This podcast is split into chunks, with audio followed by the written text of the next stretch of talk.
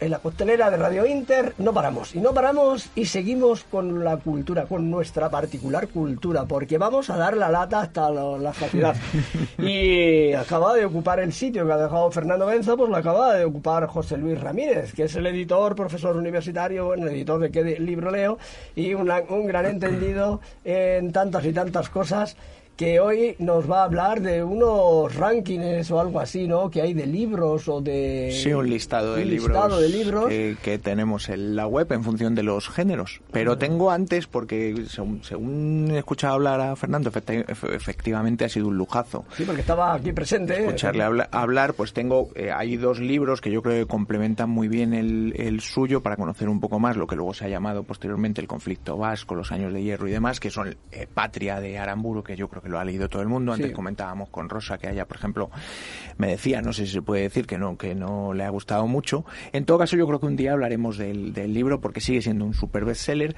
Y como decía, quizá hay una trilogía de, todo el problema de ETA y el terrorismo y demás. Y hay una autora que para mí también me parece imprescindible, que es Edurne, por, Edurne Poncela, que tiene un libro buenísimo que es Mejor la ausencia, que también trata desde otro punto de vista eh, lo que ocurrió en el, en, el país entonces. Eh, dicho esto, efectivamente hoy he traído lo de los, los, los rankings de libros, pero antes, como esta semana ha fallecido José Luis Cuerda, eh, pues no quiero dejar de decir o no quiero pasar la oportunidad de decir que además de un grandísimo director, con una, un, para mí una obra maestra del cine español, que se amanece que no es poco, pues no quiero dejar de decir que este hombre también escribía libros, que su editorial era Pepitas de Calabaza y que tiene eh, tres libros que a mí me parecen muy interesantes. El primero que escribió sobre Amanece que no es poco, que sabéis que originariamente iba a ser una serie de televisión y acabó convertida en película. Qué pena que no le pillase esta época de series de televisión, seguro que habían hecho una serie espectacular. Y luego tiene un libro que a mí me encanta, que se llama Menoto muy cambia, en el que él inventa un propio género literario que él denomina el intelecto, que es una cosa que por lo visto se utiliza, una palabra que se utiliza mucho en Albacete para describir las ocurrencias y las ideas peregrinas. Y es un libro súper divertido. Es casi paisano mío, ¿eh? Es casi... ¿Cómo barre para adentro siempre? Sí, sí. Mi pueblo está muy cerquita. Está muy... Es de Cuenca, pero está muy cerquita. Y que si hay que hacer patria, siempre. Y por allí se habla así. Exacto. Bueno, luego por último, para quien quiera avanzar un poco más o profundizar un poco más en, su figura, él tiene su, autobiografía, sus memorias que titula Memorias Fritas y que, a mí me parecen deliciosas a, la altura del, talento que, tenía este hombre. Y como te digo siempre, Isidoro, al final el, la actualidad me absorbe porque cuando hablabas tú en la introducción sobre el problema, eh, sobre el problema de la inmigración y la excesiva productividad y, en el mundo capitalista en el que nos hemos metido, pues tampoco quiero, quiero aprovechar la ocasión para decir que acaba de salir un libro de Richard Davis que se llama Economías Extremas y que va un poco, analiza un poco ese problema. Él, él, lo que mantiene más o menos es que el, aumento de la productividad excesiva de las empresas y de generar beneficios está provocando muchísima desigualdad social que trae como consecuencia pues toda la inmigración y todas las crisis que estamos viviendo. Y tristemente, no quiero ponerme negativo, pero él dice que esto eh, va peor. Dicho esto, eh, voy a ver si dejo zanjado un tema de un reto que tengo con Rosa desde hace mucho tiempo y que, eh, que teníamos pendiente porque eh, nos retamos hace tiempo, como sabéis, a decir tres, nuestros tres autores favoritos o nuestros tres autores favoritos de este momento y tuvimos tiempo en anteriores programas de decir dos y em, nos queda uno. Bueno, yo eh, os recuerdo, recuerdo a los oyentes que Rosa eh, recomendó al escritor sueco a Henning Mankel y a la ucraniana y luego francesa Irene Miroski. Y yo destaqué al americano Don Winslow por las novelas o por novelar de forma espectacular la guerra contra el narcotráfico y a Pérez Reverte por alguno de sus personajes y sobre todo por hacerme recuperar a mí particularmente con su Capitana la Triste, eh, a los clásicos del siglo de oro. Así que como solo nos queda un autor, Rosa, ¿cuál es el tuyo? Pues yo tengo María Oruña, que escribió una trilogía hace relativamente poco. Puerto Escondido, un lugar a donde ir y eh, donde fuimos invencibles yo ya sabes que hablo mucho, entonces voy a intentar de resumirlo lo máximo posible. En Puerto Escondido aparece un personaje que es Oliver, que recibe una, una, herencia, es una casa colonial y bueno, pues va a hacer una, una reforma considerable, pero aparece emparedado el cadáver de un bebé. Y a partir de ahí, pues bueno, pues empieza la investigación.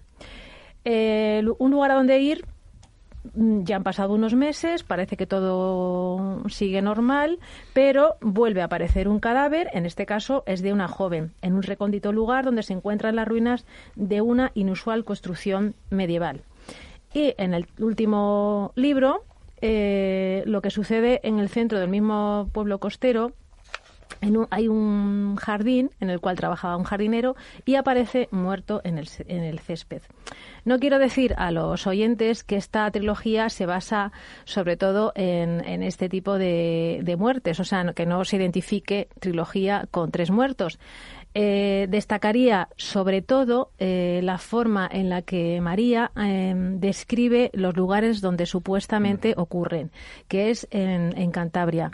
De hecho, yo solamente había leído el primer libro cuando recorrí Suances y Santilla del Mar, comillas, y me quedé maravillada porque efectivamente la costa y todo lo que ella describe es tal cual. O sea, tiene un vocabulario, un lenguaje precioso.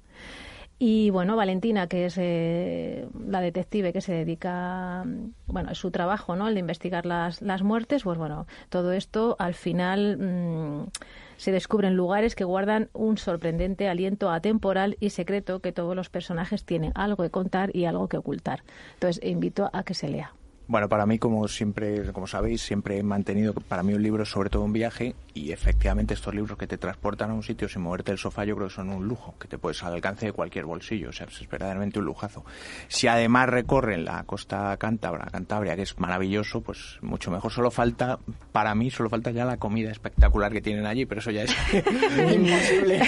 Bueno, pues que vas, comes desde el sofá. y lo disfrutas. Bien, pues vamos con tu personaje. Mi tercer autor es Vargas Llosa, Bien. premio Nobel de Literatura del año 2010, que se apropian, que nos hemos apropiado en España, porque sabéis que está nacionalizado español, aunque en realidad es peruano. Y yo destaco de Vargas Llosa fundamentalmente la fiesta del chivo, que va sobre el asesinato del general Trujillo, que me parece un librazo espectacular, es incluso una novela de aventuras. Y luego a mí un libro que me llegó, yo creo que siempre lo he mantenido que un libro es un momento y yo este me tocó particularmente y es Travesuras de la Niña Mala, que es un recorrido de un alter ego, de un, trasunto de Vargas Llosa por toda la Europa de, mediados del siglo XX, desde el, París de, las, de los cafés y guardillas hasta el swing in London. Y me parece, un, me parece un libro espectacular, precioso, como cuenta su vida desde un personaje de ficción.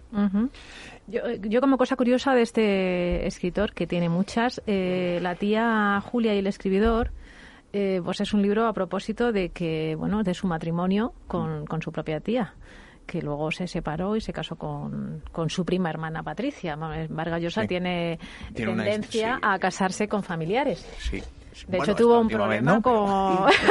que sepamos, pero... De hecho, tiene una anécdota muy que todo el mundo conocerá con, con Gabo, ¿no? Con García Márquez. Y al final, pues mm, parece ser que también cuando se descubrió que era su prima hermana Patricia, pues todo se quedó como un poco en el aire, ¿no? Después de recibir aquel puñetazo. El famoso puñetazo. Pero bueno, en cualquier caso es un escritor maravilloso. Que sí. Sabéis ya como curiosidad, por zanjar con, con Vargas Llosa, que es también eh, Premio Planeta del año 93 con Lituma en los Andes, que yo creo que es la novela con la que le descubrí.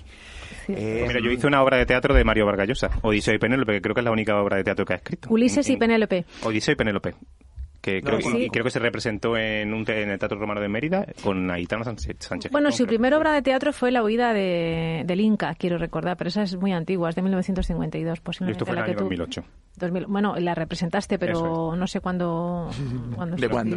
Pero era súper bonita porque además nosotros le decimos en plan cuenta cuentos como que Odiseo vuelve y le cuenta sus periplos a a Penélope. Y la verdad que está que el texto era muy bonito. Bueno, hablando de teatro, José, sabes que se está representando, tengo ganas de ir a verla, eh, la de la fiesta del chivo, que la interpreta, ah, interpreta el chivo, la, me parece en los teatros del canal y lo interpreta Juan Echanove. Y además me, parece que el director es Carlos Saura, o sea que, que, pues hay que, verla. que vale mucho la pena la, sí. la obra de teatro. Dicho esto, no sé cómo vamos de tiempo, Isidoro. Dos minutos. ¿Dos minutos solo? Pues no nos va a dar tiempo a nada. Vamos entonces, vale, voy entonces a hablar solo de género literario. Efectivamente, lo que traía preparado para hoy, pero al final siempre nos adelanta la actualidad, era preguntaros cuál es vuestro género literario favorito, porque yo he hecho una selección de los, los géneros favoritos por los lectores de qué libro leo. ¿Cuál es el vuestro? José. Yo es que prácticamente solo leo crecimiento personal en este momento de mi vida. Así que ese sería. Ese sería hoy por hoy. Patricia. También el crecimiento personal eh, es lo que más me gusta ahora mismo, que además está bastante de moda.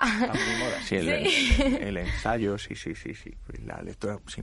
¿Vosotros, Isidoro? A mí me gusta la novela histórica, tipo, eh, nunca, ahora, nunca fuimos eh, héroes, y eh, últimamente es lo que me gusta leer y, incluso releer casi. Novela histórica, pues luego mm, ya te recomendaré un libro, a ver si te mm. gusta. ¿Y el tuyo, Rosa? ya sabes que lo mío es la novela negra, pero mm, estoy empezando a descubrir la novela histórica, que creo que se aprende mucho con ello. Bueno, sabéis que tradicionalmente los géneros bestseller han sido siempre la novela histórica y de aventuras y la policía que se van alternando. En este momento, en la actualidad, es sobre todo la novela policíaca. De hecho, hay un nuevo género para mí que es el policíaco histórico que está arrasando realmente.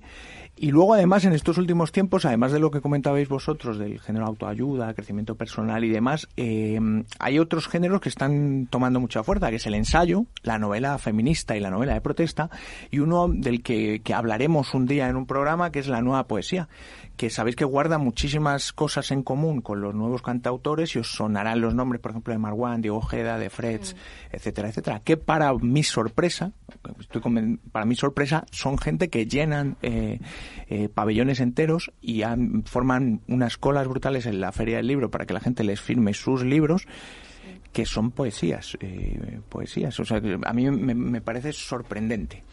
Y dicho esto, el próximo día será ya cuando hablemos, entremos ya en sí en los, en los favoritos de los lectores de, de los géneros más populares y demás. Pues muy bien, lo dejamos, lo dejamos ahí. Bueno, pues esperamos que para el próximo día, el día siguiente, tengamos más tiempo, pero te despedimos con Yesterday de los Beatles.